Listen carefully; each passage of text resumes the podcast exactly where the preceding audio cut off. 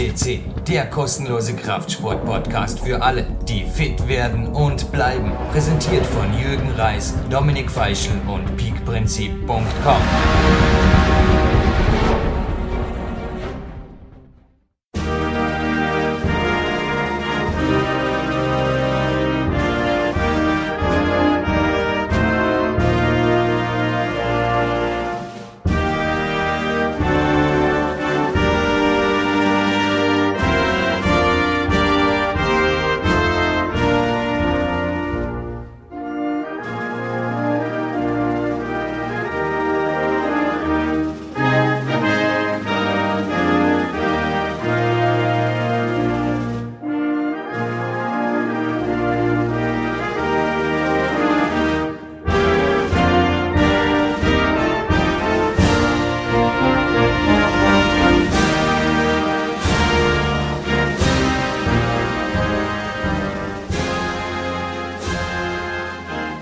Der kanadischen Nationalhymne begrüßt Jürgen Reis Sie zu PowerQuest CC Sendung 312 Gold live on tape. Es ist wieder einmal soweit. Der weltweit größte Klettersport-Podcast hat eine weitere Goldperle. Jetzt erst mal am Telefon einen Moderator, den viele hier kennen, schon seit den Anfängen der PowerQuest CC-Geschichte, fast seit den Anfängen dabei. Sven Albinus in Dresden, ein herzliches Willkommen am Telefon. Ja, herzlich willkommen, lieber PowerQuest CC-Hörer. Sven, wir haben heute, glaube ich, die längste Vorbesprechung in der Geschichte der PowerQuest CC Geschichte geführt. War wirklich crazy. Um sieben fast meine gesamte Stretching-Stunde. Also ich stretch da immer so eine Stunde oder eine Stunde Viertel. Und 45 Minuten waren gefüllt. Aber auch von dir gab es viel, viel Neues zu erfahren. Und ja, setz uns ein bisschen in Kenntnis, denn dir ist es ja auch sehr, sehr gut ergangen, jetzt über den Sommer. Ja, ich konnte einen neuen Rekord verbuchen bei mir. Also ich habe mich ja stetig unter 10% Körperfett bewegt. Ich konnte dies mal mit einem Tag unter 7% manifestieren. Das war für mich ein neuer persönlicher Rekord. Wow. Und ja, ich war auch in, ich war auch in Arco zur WM und ich glaube, wir haben heute früh in der Vorbesprechung sehr viel Zeit damit verbracht, die Weltmeisterschaft auszuwerten und uns einfach auszutauschen. Ja, aber jetzt kurz zu dir. Also da war natürlich auch X-Split-Training beteiligt und ich kann mich da an ein Telefoncoaching im April erinnern, das anscheinend gefruchtet hat, oder? Weil anschließend, wie das auch so sein soll, war kein weiteres Coaching mehr nötig. Du bist einfach den Weg gegangen mit deiner individuell für dich adaptierten Kämpferdiät 2.0, habe ich hier heute aus meiner Doku entnommen wenn ich das so sagen darf, du hast natürlich eine Geheimhaltungsvereinbarung als Coachie. Ich glaube, die 6,7 Prozent, die war nicht unbedingt jetzt ein Produkt des Zufalls. Nein, also wenn ich meine Protokolle anschaue, das tendiert so alles so zwischen 7 und 8 Prozent über den Sommer hinweg. Aufgrund eben meiner adaptierten Form der 2.0 Kämpferdiät. Ja, und dann eines Tages war es dann halt mal so weit, dass die Waage auch mal unter 7 Prozent angezeigt hat. Cool, Wahnsinn. Ein sehr, sehr athletischer Herr, der jetzt den Goldbart macht. Über den hast du dich, glaube ich, ein wenig informiert, Sven, jetzt vor der Sendung, denn er war schon einmal hier. Ja, Sendung 228 zum Nachhören. Wir haben heute das große Vergnügen, das große Glück und die große Ehre, Sean McCall zum zweiten Mal auf PowerQuest CC zu interviewen. Sean McCall wurde in Arco bei einem Wettkampf, bei dem Höhepunkt des Wettkampfkalenders 2011, in der Kombination der Herren ausgezeichneter Vierter.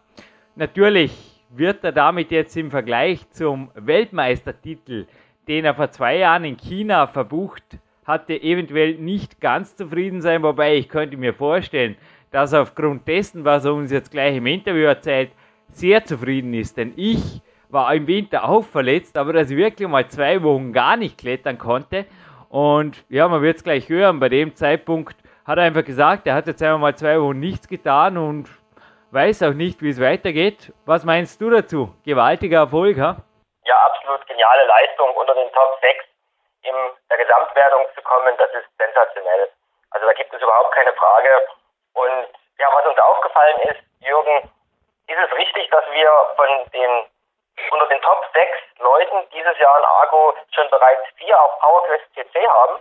Unter den Top 5 sogar, ja. Also ich denke, wir haben heute wieder ein Gewinnspiel und das könnte man gerade mal als Durchklickschutz machen. Komm Sven, wir stellen die Gewinnfrage gleich mal jetzt. Die wertvollen Preise und die Möglichkeit daran teilzunehmen, das verraten wir dann am Ende des Podcasts, okay? Okay. Ja, liebe PowerQuest CC-Hörer, die heutige Gewinnfrage ist einfach die, unter den Top 5 im letzten, bei der letzten Weltmeisterschaft in Argo gibt es vier Athleten, die bereits auf PowerQuest CC ein Interview gegeben haben. Und wir wollen diese vier Athleten wissen. Und zwar nicht nur die Namen, sondern auch die Podcast-Nummern dazu. Weil die sind ja dann irrsinnig schwer zu finden, wenn man die Namen hat. Also man suche die Homepage der PowerQuest CC auf, klicke auf Podcast-Suche und tippe einfach die Namen ein. Das führt zu den Nummern und mir wäre einfach recht, wenn ich die Podcast-Nummern dazu wissen würde. Das Ganze geht über das Kontaktformular. Jetzt gleich wegklicken wäre auf jeden Fall ein schwerer Fehler und das Gewinnspiel ausfüllen, weil erstens kommt natürlich noch eine zweite Durchklickfrage am Schluss. Ja, ihr habt es geahnt, der Jürgen bleibt böse. Nicht nur in seinem nächsten Buchprojekt Big Time 2, wo übrigens auch Sean McCall mir unter Geheimhaltungsbedingungen, also nicht unter seinem Namen, aber ich darf auf jeden Fall Trainingswerte von ihm verwenden. Und übrigens jetzt gleich vorab, also Sean McCall, du bist einer der größten Tiefstapler, die ich je gehört habe. Also wer sich jetzt das Interview gleich anhört, also es ist wahr, wie ich mit ihm da gemeinsam lache, dass ich auch nicht in meinem B-Clog mein obligatorisches Morgen-Warm-up 20 Minuten am Cardio-Parcours da drüben im Zimmer protokolliere oder jedes Mal aufschreibe oder das zum Training zähle. Aber eins ist sicher, die Gesamttrainingszeit, also da fließt das sehr wohl ein. Bei ihm fließt ja wirklich so gut wie gar nichts ein. Also so kann ich auch sagen, ich trainiere 10, 15 Stunden pro Woche, weil der, also hört jetzt mal genau hin, was der alles als Training definiert. Also ich glaube, Conditioning gehört nicht dazu, Cardio gehört generell nicht dazu. Das ist einfach kein Training. Ja. Also könnte ja sein, jetzt im Interview hast du genau hingehört, Sven, dass er jeden Tag eine Stunde Cardio macht. Ich habe Insider-Information und wo ich dir gleich jetzt auch ein herzliches Dankeschön aussprechen darf, Sven, du bereicherst die Kategorie der selbstständigen Hochleistungssportler im Peak Time 2 durch ein Trainingsprotokoll, das ich öffentlich machen kann von dir. Ist das richtig? Ein 7 Stunden Trainingstag Protokoll wird es auch geben, eben nicht nur von Vollprofis, sondern auch von Leuten wie dir und mir, die nebenher sehr wohl ein bisschen was für die Welt tun wollen. Richtig, das bekommst du gerne, das stelle ich dir gerne zur Verfügung. Hätten wir das auch gleich. Ausgesprochene Ziele sind immer gut. Hey, ausgesprochene Ziele für dir. Ein Trainingslager, glaube ich, steht an, oder was ist der Höhepunkt jetzt noch für den Rest des 2011er? Ja, der Höhepunkt ist, ist und bleibt die sächsische Meisterschaft Ende November. Der zweite Höhepunkt wird eine Kletterreise in die Türkei sein, wo noch, ja, wir sagen bei uns salopp unfinished business, also wo es genug Projekte gibt, die beendet werden wollen aufgrund der aufsteigenden Form. Und last but not least ist es und wird es ein oder vielleicht sogar zwei Trainingslager sein zum Ende des Jahres hin bei dir in Peak Country. Cool. Sven, ich denke, die Hörer haben jetzt lange genug gewartet und jetzt lassen wir ihn on tape. Live aus Kanada. Danke, Sean McCall, dass du mir zur Interviewstunde zur Verfügung gestanden bist. Der Kombinationsweltmeister von China 2009. Und zwar Kombination bedeutet der beste Mann im Leadklettern, Bouldern und Speedklettern. Also Vorstiegsklettern, die Kraft-Ausdauerdisziplin, Bouldern, die Maximalkraftdisziplin und Speed, die Geschwindigkeitsdisziplin, bringt dieser Mann unter einen Hut wie kein anderer auf der Welt und vermutlich ohne die Verletzung hätte er es auch 2011 wieder geschafft, aber wir haben ihn noch vorher erwischt, also es war in der direkten Vorbereitung und genau dieses Gespräch hören wir jetzt. This is your host, Jürgen Reis. welcomes you for www.power-quest.cc. And I can just assume that we are right now world's biggest climbing sports podcast, also because of men like now on the telephone in Canada, our overall world champion, Sean McColl. Welcome in the show. You. Sure, yeah, it's incredible. We had so many climbers also here in 2011 and also said we will put this interview online when it's over in Arco. And I hope, uh, sure, you will be able to defend your title. How is your preparation going? I mean, we have now the 10th of March, yeah, early morning in Austria, evening in Canada. How is the preparation going on? Well, I've been, uh, I mostly focus on bouldering over the winter. Bouldering has been really good ever since I got back in September. I started going to school, and I've been training pretty much only bouldering until now. And uh, I've won a couple of competitions, a couple of locals, and then I went down to the ABS Nationals, uh, the American Bouldering their Nationals, and I won that competition. And uh, now I don't have another competition until the Canadian Nationals. Yeah, SeanMcColl.com is also your blog. You wrote about the championships you just told on the training part. I am also here in a Goldstream pullover this morning, and I am looking forward also to have a great training day tomorrow. But you just said it, and since September, that's a half year, you were just focusing on bouldering. So, what does this mean exactly? Are you just making five moves and complete rests, just focus on quality, or how do you define boulder? Because a boulder can also be a traverse of 50 moves. I make a lot of boulder problems. I make problems between three and eight moves. Sometimes I just do the five minutes on and five minutes off on a whole bunch of them. Mm-hmm. Or sometimes I just make a really hard boulder problem and I just try to do it. Five minutes on, five minutes off is like interval training. You mean five minutes absolute to the lactate limit and five minutes break? No, I do the same like I'd be in a competition. I have a boulder problem and I try it three or four times in five minutes. And if I do it, I just keep trying it and I try to do it multiple times. And then I have a five minutes to rest, and that's just really good. I find it's really good training just because it's the same format as a competition. Especially when you train alone, isn't it? It's somehow pushing. You have a challenge. Yeah. Because exactly this system I practiced here in Dornbirn the day before yesterday, okay? What do you do when you reach the top? You know, when the boulder problem is a little bit too easy, or in the competition, you maybe think, well, I'm lucky, I did it in the first run. What do you do if you climb the problem within one minute and you have four minutes left, and then overall you would have nine minutes break in the competition? But what do you decide in training? Oh, in training, um, if I do it in the five minutes, I just take like a a minute rest, and then I do it again. Mm-hmm. And if I do it again, then I do it one more time. And I can usually do the problem if I do it on the first try. I just do it three times in the five minutes. Okay. So you don't put yourself to failure. You just do it three times in a good way. Then you make five minutes break and try to find another, maybe a little bit harder problem for the next set. Yeah, yeah, pretty much. I just assumed, and maybe you can correct me, that your training is structured in 70% bouldering, 20% for lead, and maybe 10% specialized on the speed competitions. When I take the all over look, am I in this direction, maybe on the right way? I don't train for speed at all, so it's zero. And I don't train for lead at all either, so that's also zero. But I I only train for lead uh, when I come to Europe, but sometimes in bouldering I train circuits, so it's kind of training for lead, but uh, it's more like power endurance. Like a lot of the time I do 25 move circuits, and then the biggest circuits I do would be 40 moves, which is like barely endurance.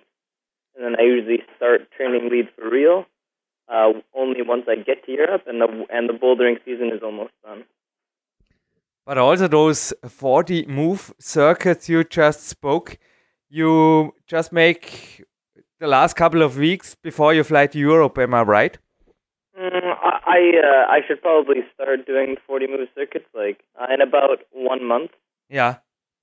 So you are able to build up your endurance pretty fast. Well, because I've been a route climber for so long, I already know how to rest and I know how to be comfortable climbing routes. it's usually just getting my fitness back, which takes I don't know, depends on what you train, but it takes about two months. On the other hand, it makes you really sore and really tired, and your boulder level maybe also drops a little bit. How do you handle this? Um, usually I don't care if my boulder level drops because of the way that the World Cups are focused now. Because of all the boulder World Cups are at the beginning, and all the lead cups are near the end. At the beginning, like now, I just I only train for boulder because I know I'll probably end up doing better in boulder. And then I do all the boulder World Cups, and then about a month before lead starts, then I'll start really training for lead. And then because I've been bouldering before that, I know that I'm for sure gonna fall in the lead World Cups because I'm really pumped. Like because I'm a boulder, there'll never be a move on the route that's just too hard. I never have to think about, oh, maybe that move will be too hard. I just know that I'm probably going to fall at like wherever it starts to get hard because I'm really pumped. And then because I know that, I just try to climb the route as fast as I can, and I don't stop the rest. But when I'm not really fit, I just climb as fast as I can and I go, and then uh, and then I fall because I'm pumped, or I get to the top. What you just said reminds me also about something Christian Bindhammer once told me about lead climbing. He was speaking exactly about project climbing. If I'm able to do every move in a project, it's just a matter of time before I reach the top.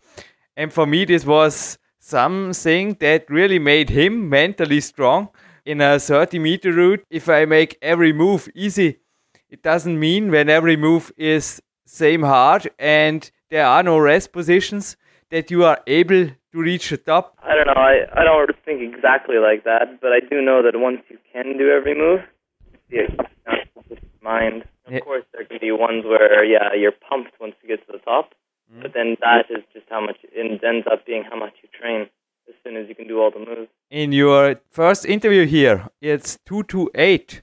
It was also gold. Yes, for sure, this interview is also gold today, not just because of my pullover. It is gold because of you.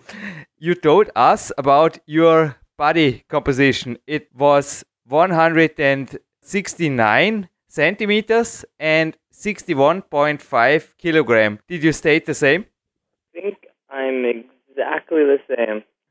Are you the same all over the year? Uh, no, during the summer I go down in weight. Much? In the summer I weigh 128 pounds, which is about 58 kilos. And then uh, that's usually when I'm training for lead. And when I'm training for bouldering, I uh, I still weigh uh, yeah about 61 kilos. Is this the way you feel the strongest for bouldering? Or is this in the winter a little bit, well, I'm at home and everything is a little bit easier, you know what I'm talking about? Or is in summer also the diet a part of the game? A diet is kind of part of the game, but usually I don't diet unless I have competitions coming up. I mean, uh, I guess any any time I'm under 60 kilos, then I know I'm just light. So, uh, and I just like being about that. But I know if I if I fall under like 50, 57 kilos, uh, I- I'll just get sick. And you also mean with I'm just light that you don't feel really strong anymore? Or did I heard this right? Do you mean by that that you are also maybe not more in this boulder level or in this absolute power mode that you like in the winter? Uh, no, uh, even when I'm in super power mode, I usually weigh about 62 kilos. It's hard to be really light and be really good at, in the competition. So you think the best weight for you is around 60, 61 to end this question? There's no, uh, I don't believe this is the perfect weight for anyone. I also don't think so. Something is always not perfect, and this gives also us, I think, always a reason to fight on, isn't it? What is your next concrete goal? Had you a training day today, Shaw? Uh, actually, I hurt my finger after my last competition, so I haven't climbed in about two weeks. Wow, what happened? I don't know, I just hurt my finger uh, at the ABS Nationals, so it hurts. But what do you do now? Do you go to a physio or hospital? I, uh, I go to physio, and then I ice my hand a lot, and then I don't climb, and I still do conditioning. Do you make one arm chin ups? John Gill, I just have a photo in front of me. It's a really famous photo doing him this one arm lever. you know, the two arm lever also I can do, I think you can do easily. And he did it with one arm. He passed away a couple of years ago, I think. But it's really incredible. Do you make things like this? Because it reminds me also about Chris Sharma. I read in an interview, Chris said that these little funny jokes, he wrote it this way, like one finger pull ups or one arm levers or something like this. They really make fun and they make him strong for climbing. I don't really. I can do levers, but the one arm lever isn't very isn't very beneficial to training. Do you make any gymnast exercises besides climbing training or any strength training besides climbing training? Yeah, it's all it's all grouped together. I just call it conditioning. All rings, the core. You can do pull-ups, push-ups. I have wobble boards. I have uh, medicine balls. Uh, we have medicine balls with handles. Uh, but I just all group it together and I just call it conditioning. So like a gymnast, complex exercises. Yeah. Can you perform one arm chin ups for sure? Yeah. How many? I think at my peak I could do uh, five on my right arm and three on my left. Okay, but do you have any idols or any role models also in other sports? I just read about a man from India who is the world leader on this one arm competition. There is a world champion in one arm chin ups and he can make 27. It's crazy, isn't it? I just started thinking about my limitations. Do you also have role models, maybe in other sports, you focused on, or you still focus on and say, well, these men or these women show what's possible? No, I don't have role models in other sports, mostly because I find that climbing is is so different from most of the other sports out there that uh, that it's it's it's uncomparable.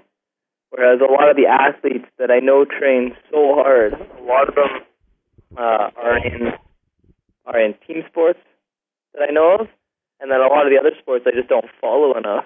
But uh, pretty much any athlete that does have a training program and they follow it, then uh, I just like training with them. How is your training structured now? A typical day of Sean McColl and a typical week in the winter, assuming you are not injured for sure? I train uh, four days a week. On Tuesdays, I train from seven o'clock to ten o'clock at night because I don't get off school till five thirty. On Thursdays, it's the same. I get off school at five thirty, and I train from seven to ten. Then on Saturdays, I train in the mornings from nine to eleven, and then I usually fill holes in the wall for about two hours. Then I go home for five or six hours, and I go back and I climb from usually six to nine on Saturday night, and then I climb again on Sunday night uh, for three hours between five and eight, and then I'm back to my Tuesday. François Petit, François Legrand, are these names you still can handle with? Uh, yes, I know him. He's also uh, one of the head coaches for the French junior team. And what you told, just I have a book in front of me, and there is a quote about European champion. He was a former European champion, François Petit. He said about François Legrand that François is training 30 hours per week, and we, he means himself and his brother Arnaud we are just working out 15 hours a week, but we are doing it in a more efficient way. So Legrand is just focusing on endurance, and this is why he is not reaching his peak. And we are changing in boulder and enduring cycles. So this is the reason why we need less time, and in the same time we are more efficient. This is interesting, isn't it? Because also this reminded me about the conclusion what you just told. You are not spending as many hours like maybe Baxi or others in the gym per week. No, it's true. Um, I don't train as much as other people, but I also don't agree with the training that a lot of other people do. Mm. Uh, I don't agree about training and not eating, uh, just because I end up eating a lot of food. And I know that some climbers they they don't eat a lot of food because I don't know maybe they want to stay smaller or but uh I think it's very important to stay healthy as a competitor. Uh, above all, when you're competing, I find it's very important. Um, and so that's mainly the reason. But I find that people that say that they train 30 and 50 hours a week, it's not. I don't. I don't consider everything they're doing as training. When I go for a bike ride uh, on a stationary bike for an hour morning, I don't consider that training. Yeah. I just consider it cardio. And so I guess I could I could tack on that, or uh, you know, I, I walk to the bus every morning. No, I'm just just walking to the bus, and I know a lot of people count that as training. Where uh, anytime they're moving, anytime they're not doing anything, uh, then it counts as training. Whereas I only count my training when I'm when I'm actually climbing. I'm absolutely with you. I just made a little cardio, 25 minutes on the bicycle this morning to get psyched up for this interview. And if I start, I just was smiling all over my face, counting this for training and writing it down in my training log. I think that it's over. that it, yeah, you are no longer an athlete. The next serious question. You just told us about this one day, the Saturday, that is structured by two climbing sessions in one day. Describe us this day exactly because this is really interesting for me and I think also a lots of climbers who are now listening. What are you doing in the morning? And what are you doing in the afternoon session? Uh, usually, because I'm going to be training twice during the day, uh, I do I do circuits on that day. So I do uh, in the morning. I usually do 25 move circuits, and I'll do about I don't know. It, de- it depends, but uh, usually I do uh, between eight and ten circuits um, in the two hours, and then I take the the four hour break, and then when I go back in, then usually I just do something close to like 40 move circuits, and I do uh, I do that a little bit less just until I'm really tired for another couple of hours. How do you decide that you are not rested enough, that you are still a little bit sore from the day before? Maybe you also know this, like me, when you had a little bit too much action on the rest day, you know, from the rest of your life, and you don't feel mentally and physically absolutely rested. What do you do with the training? You know, just warm up, cool down, go home. How do you decide?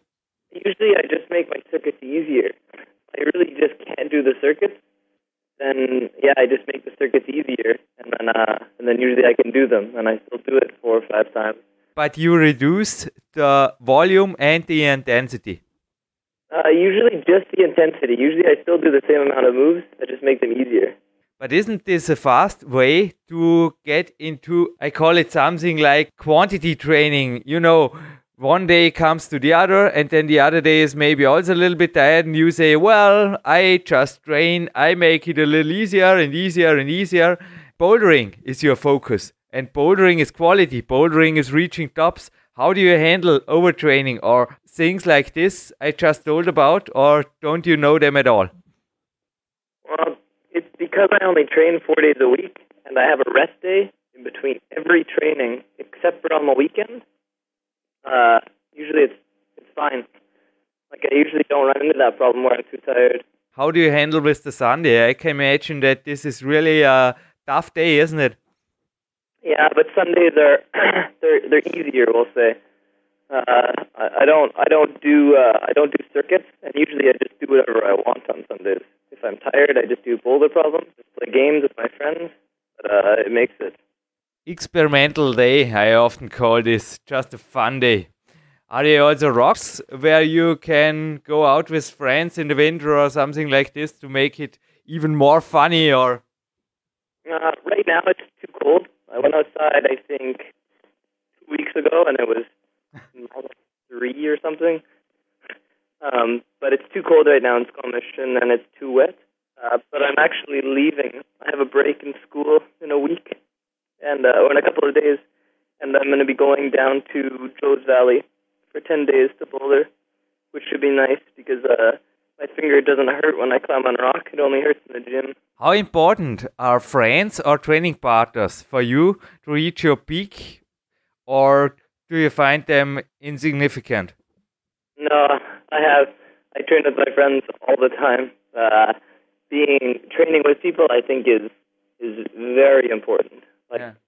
I can't really train very well uh, without my friends, and so uh, it really helps to have people to train with and to keep your motivation up. And that's why usually when I go to Europe, I find training just so much easier. But during the week, do you always have training partners? Yeah, usually we I train with the same group of people, and we train uh, on usually the same days. They come in on Tuesdays and Thursdays and Sundays, and so we're usually all together. But are they also really so that psyched up, that driven? They can't be the same strong as you are. Uh, actually, in training, they are as strong as me. And there's a couple of very, very strong boulders at the gym I train with. Uh, usually they can make boulder problems, and sometimes they even beat me in boulder problems. So it's really nice to have someone that can make very hard boulder problems, and then also be able, be able to train with them. It's, it's different, but uh, but they're still very strong competition as well. But how do you deal with rivals? You know, there are always some, also in climbing, it is a very friendly sports and a friendly scene.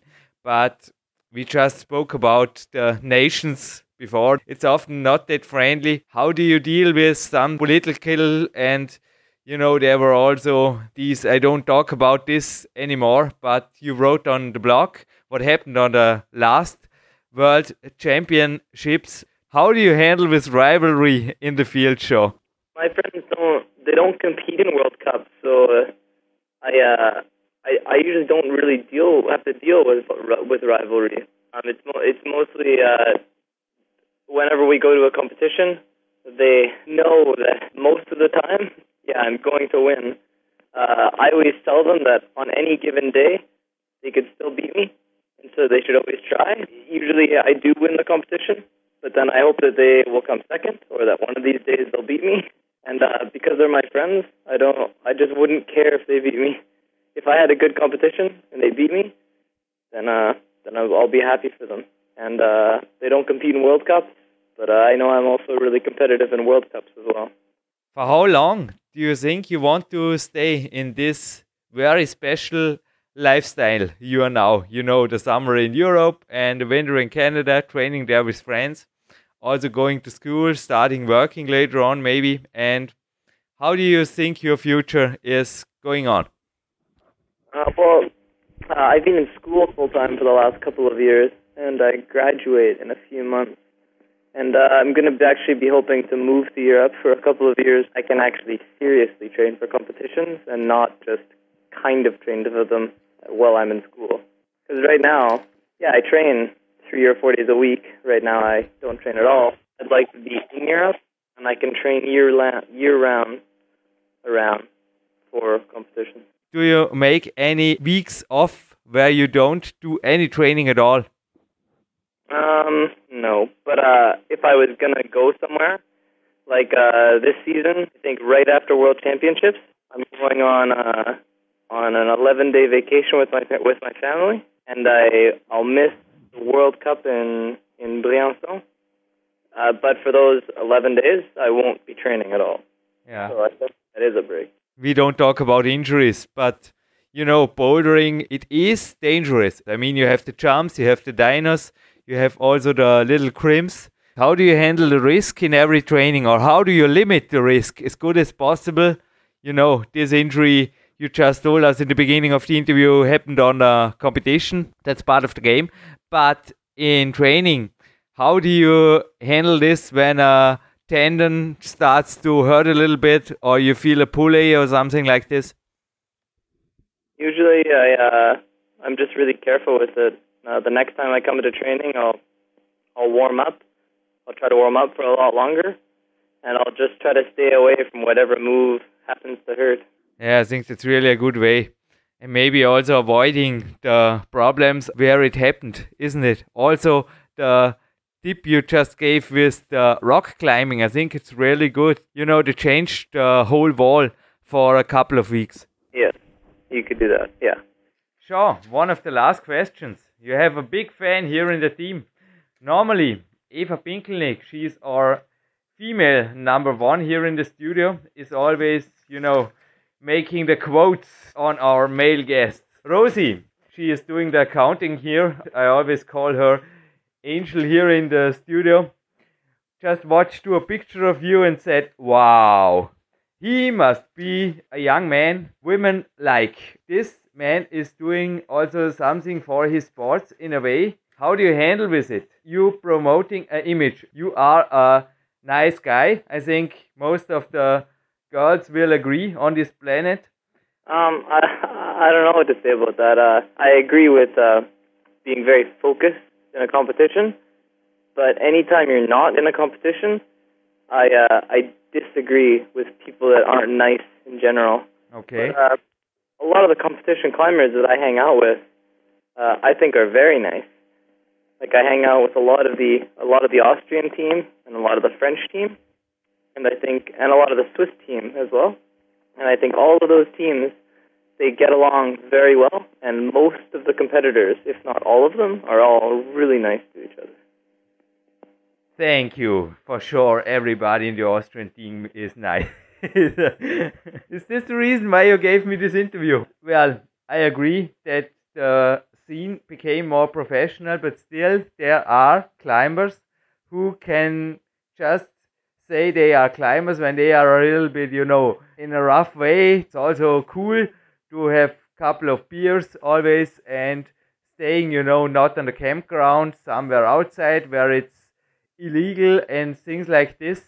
I mean, it's really not the image of the competition climber, but maybe also in America, the image of many climbing lifestyle people. Well, you mean the image of what kind of climbing lifestyle? The climbing lifestyle on the road, you know, this Yosemite thing, that they are, you know, a little bit on the illegal border, always with something, yeah, maybe not using the official campgrounds, maybe also some drugs. You know what I'm talking about, the image of the rough climbing man. I think uh, that's a, just a terrible image. Yeah. And I think just uh, the wrong image because being a competition climber and being one of the best climbers in Canada, I uh, I have to follow a very strict order, uh, especially because I get drug tested so often. I don't promote any of those things that you see in the uh, I don't know in your in the pictures you're talking about. Uh, mostly just because I've never done it. I mean, uh, sure I've camped in places I probably am not supposed to, but uh, for the majority of parts, when I go climbing somewhere, I find the real campground and I pay money, and it's uh, it's just all part of the system. And uh, also being a competition climber, uh, I've never done any drugs. For sure, you're drug tested like we are here in Austria. I was just thinking about one night we were camping outside the campground near Arco. The reason was the campground was closed. We were arriving too late and there were too many people on the campground. And this was such a terrible night. Please stay in a hotel when you are there in the World Championships or get yourself a little apartment. There are really nice apartments and hotels in Arco. Okay, sure. All right, I will. I will do that. yeah, for sure. And I think also the image you have leads you to your sponsors. And to finish up this show, thank you for every minute you gave us. This is your time, Sean McColl. Please make a big thank you for everybody out there who is supporting you in your way. I hope for many, many years from now. Oh yeah, well, uh, thank you, Jürgen. Uh, it's uh, been a great interview, and uh, just like last year, it was lots of fun. And uh, right now, I'd like to to thank my main sponsor, Mammut, and uh, also the sponsor, La Sportiva, because without them, I couldn't climb because I wouldn't have enough money to do it. Thank you, Sean McColl. Maybe we will see us in Arco or on another international championship this year. And I'm looking forward. I know you are always very focused on the competition, so I never would dare to ask you for an interview directly there. But maybe we can make a third show on the phone to congratulate you to your successes in 2011 and in the years later on. I'm for sure you will be one of the top climbers for many years from now if you want to. And you can also transfer an image to the sports who can make this sports become an Olympic one. I'm really sure, sure. That'd be great. Thank you for the interview and have a good evening, a good sleep, and go on with a healthy finger and a good training in the next days. I wish you all the best. All right, thanks a lot, Jürgen. Ja, willkommen zurück, liebe Zuhörer von PowerQuest CC. Was für ein inspirierendes Interview, ich bin begeistert.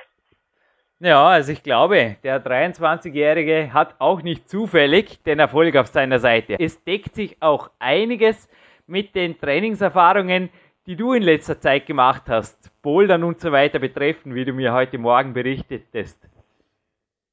Ja, genau. Ich habe auch, wie viele andere, die wir schon interviewt haben, den Fokus die letzten Zeit über den Sommer mehr auf Bouldern gesetzt und habe dadurch ja überdurchschnittliche Erfolge im Vergleich zu anderen Trainingsmethoden auch dann im ja, Leadklettern oder im Felsklettern. Also ich bin wirklich gespannt, dich auch hier in der K1, ich habe dir erzählt, wir haben jetzt eine Baxi-Wand, also ich habe nicht nur meinen Trainingslager Gästen, es war so genial, wie viel Mal haben die den Namen Sven Albinus zu hören gekriegt. Also jeder, der bei mir am Balkon war, hat den Ausblick auf die Schweizer Berge genossen, hat gesagt, ist das fantastisch. Und ich habe immer nur gesagt, ja, es hat das Sven Albinus auch schon gemeint.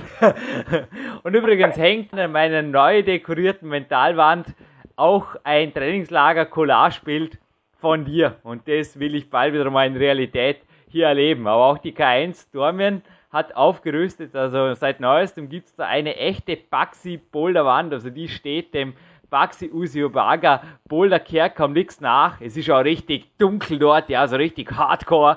Und die Wand ist einfach steil und hart. Uferlos viele Griffe sind drauf. Also es erwartet auch dich hier neben der langen Vorstiegswand in der K1 Kletterhalle Dormien einiges Neues hier. Ich habe viel, viel aufgerüstet, natürlich auch für die Trainingslagergäste, die nicht Kletterer, die hier sind. Es gibt eine Stickbar, wo man sich freihängend dran versuchen kann. Dominik Feischl trifft heute bei einem Trainingslager ein, genauso wie Karl Hummer. Bin ich gespannt. Also ich habe viele, viele starke, starke Männer auch hier gehabt jetzt im Sommer, vor allem Kraft-3-Kämpfer auch, die also teilweise in der Wettkampfvorbereitung waren. Einen hören wir übrigens in Kürze hier bei PowerQuest. Es geht dahin und auch bei dir, glaube ich. Also ich freue mich riesig auf das Trainingslager mit dir. Die Freude ist ganz meinerseits. Ich bin absolut gespannt auf deine Neuigkeiten in Peak Country und ich bin hochmotiviert und kann es kaum erwarten. Eine Neuigkeit gibt es übrigens noch von mir. Also die Neuigkeit aus Peak Country lautet Peak Days, die erste DVD mit mir. Also ich war im Sommer sehr, sehr fleißig, habe mich auch in Weltcupform gebracht. Ja, 4,24% Körperfettanteil war wieder mal ein Nebenprodukt einer absoluten, also ich habe wirklich einen simulierten Weltcup hier gemacht, auch in einer Tour, ähnlichen Schwierigkeitsgrad. Und die Aufnahme ist auch, man sieht es, uncut. Der Kameramann rechnete selbst nicht so ganz damit. Aber ja, wir haben sie von Einstieg bis Ende drauf und die gibt es unter anderem zu sehen mit vielen, vielen anderen Trainingsmöglichkeiten aus dem Klettersport. Also ich sage jetzt immer, es ist der erste Kletterfilm für Nicht-Kletterer. Also es ist viel, viel drin aus der Turnhalle, aus dem Gym und auch aus dem, was sonst noch gemacht wird. Also es geht vom Stretching über Conditioning, wie es jetzt der Sean McCall im Interview erwähnt hat, bis natürlich zu Techniken an Griffbalken und Co., die auch für Nichtkletterer, die einfach den nächsten Level erreichbar machen wollen, super praktizierbar sind. Viele, viele Turner und Körperspannungsübungen, die ihr garantiert noch nie gesehen habt, mit einfachsten Tools teilweise. Die kann in Kürze vorbestellt werden. Der Preis liegt unter 20 Euro, also wir haben uns auf 19,90 Euro inklusive der Versandspesen geeinigt hier im Team. Habt es durchgefeitet für euch und es gibt die DVD, übrigens wichtig, nur bei uns. Gibt es nicht beim Händler, gibt es nur bei uns auf der Peakprinzip.com und Vorbestellungen sind vermutlich zu der Zeit, wo der Podcast online geht, in Kürze möglich. Also ich sage jetzt einfach mal, ein Newsletter wird euch früh genug informieren. Aber soweit zu mir. Von dir gibt es, glaube ich, noch einiges die Zukunft von PowerQuest CC kurz betreffend und anschließend, ja, so die eh schon wieder an die frische Luft, weil anschließend kommt der Regisseur meines Films, Marco Moosbrucker, und dann wird hier weitergearbeitet, damit die DVD rechtzeitig rauskommt für euch. Eins dürfen wir nicht vergessen, wir haben noch die Gewinne oder die Preise zu benennen, aber vorab wollen wir uns ganz herzlich bedanken bei unseren Spendern für PowerQuest CC, denn nichtsdestotrotz sind wir ja ein, eine ehrenamtliche Tätigkeit, die wir hier alle ausführen, die du ausführst, Jürgen, und nur durch unsere Spender ist es möglich, weiterhin den Podcast Europas größten Fitness- und Klettersportcast weiter kostenlos zu betreiben. Was ich ganz besonders toll finde für alle Jugendliche, für alle Studenten, für alle junge Menschen, die wenig Geld haben, die einfach auf dieses Know-how, auf dieses langjährige Wissen von vielen Top-Athleten zurückgreifen können. Und denn leider müssen wir beobachten, dass in der Szene immer mehr Sportpodcasts kostenpflichtig werden und wir wollen ganz einfach weitermachen. Wir wollen weiter kostenfrei bleiben und ja, und wir freuen uns über jede weitere Spende, die uns zuteil wird. Danke. Es waren im Sommer einige Spenden, die mir gewaltig Mut gemacht haben und ich will PowerQuest CC, also das Spendenmodell greift. Ich will PowerQuest CC so beibehalten, wie es ist, denn auch ich wäre als 15-, 16-Jähriger, als ich voll motiviert war, also für solche Leute schreibe ich übrigens auch Big Time 2. Ich will Leute erreichen. Ihr habt ja heute davon erzählt, Sven. Es wird wieder mal ein Buch, das sehr, sehr viel Kritik ernten wird. Das weiß ich jetzt schon von der Quickfix-Szene, die einfach nur 20 Minuten pro Woche trainieren wollen oder irgendwas. Ich schreibe für Leute, die den Sport einfach als einen sehr, sehr wichtigen Lebensinhalt wählen wollen, eventuell sogar mal Profi werden wollen und für solche Leute bin ich auch gerne bereit, PowerQuest CC weiterhin kostenlos zu betreiben und dass diese Leute jung sind, ihr Geld für Sportreisen, für Wettkampf, Anmeldungen und auch für Ausrüstung brauchen, das ist mir völlig klar, das wäre mir in dem Alter genauso gegangen. Mit der Lehrlingsentschädigung von damals 3000 Schilling waren das. Hey, Hilfe! Also, ihr müsst nicht spenden, ihr dürft euren Sport einfach betreiben und vom PowerQuest natürlich hier Länge mal Breite profitieren. Das gilt jetzt auch für die ganzen jungen Kletterer, die zuhören. Es taugt mir riesig, dass ich auch von denen immer wieder Feedback bekomme. Alle, die voll verdienen, da wäre ich froh, wenn es so weiterläuft. Wir hatten einige namhafte Spender hier.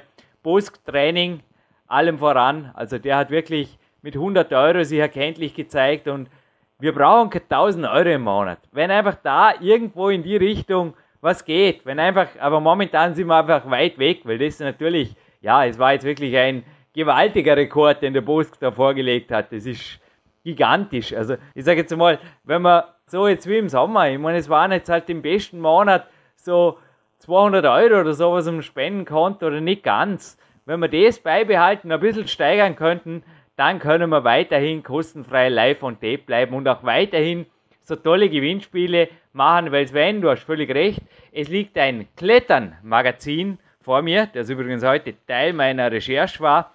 Und ich habe noch eins da zum Verlosen, die aktuelle Ausgabe mit der WM in Arco drin. Das gibt's. Dann gibt es ein knallrotes Shirt von Climb X.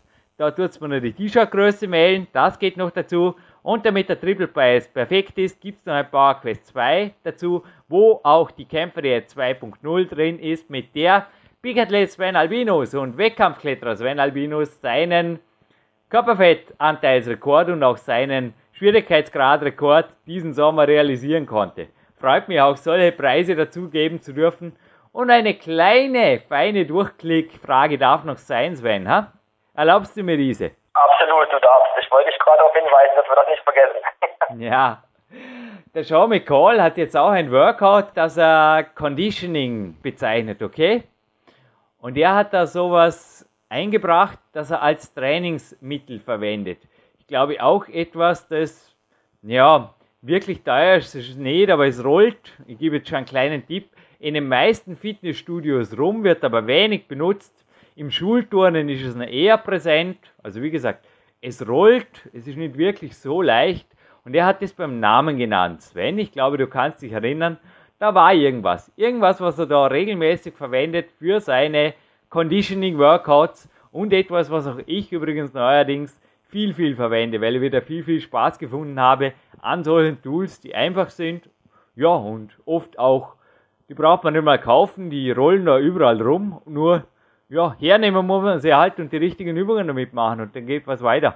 Perfekte Durchklicksfrage. Gefällt mir. Okay, du. Ich freue mich, du hast mir heute zugesagt, dass wir eventuell noch ein, zwei weitere Kletterer, PowerQuest C, ich feite drum, wird es noch weitergeben, gemeinsam hier on tape bringen dürfen, beziehungsweise die Vorabspäne, weil ich glaube, da käme einiges noch auf die Hörer zu, aus 2012 hin. Ja, auf darauf freue ich mich gerne. Du hast meine Zusage, dass wir da das ein oder andere Interview noch gemeinsam vorab besprechen und den Nachspann machen.